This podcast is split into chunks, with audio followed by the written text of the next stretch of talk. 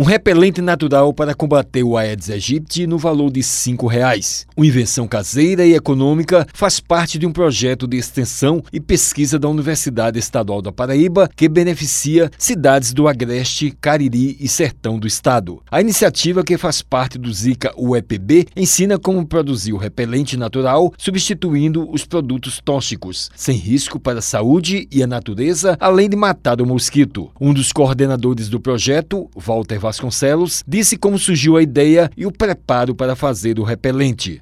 Parcerias foram feitas, Universidade a Estadual, da Paraíba, a Federal, fazer um extrato é, repelente caseiro natural, que é uma receita simples, que mistura apenas cravo, álcool, folha da citronela, que é a nossa primeira é, teste, e um pouco de óleo corporal. E aí a gente tem um repelente natural que custa menos de cinco reais aí para cada meio litro, um litro. O professor do curso de agroecologia da UEPB falou dos componentes e sem risco para a saúde. A gente tem componentes que toda casa possa adquirir. Se você tá, tem hoje, inclusive, devido à Covid, álcool de graduação de 70 para a gente fazer a limpeza para usar. Você imagina se você usar esse álcool 70 junto com uma folha de uma planta que você pode ter lá no seu quintal e bater no liquidificador, peneirar e se botar um óleo para fixar na pele, você repelindo de forma natural, nada químico, sem nada de veneno, o quanto isso diminui, e sem falar que toda casa pode fazer isso. Essa é a ideia do projeto.